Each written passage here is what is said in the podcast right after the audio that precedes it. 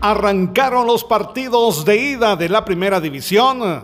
Los cuartos de final, juegos de ida del torneo clausura de la primera división dieron como resultado los siguientes marcadores. Comunicaciones perdió en casa 0 a 1 frente al Deportivo Misco. Zacapa venció a Chinabajul por la mínima diferencia.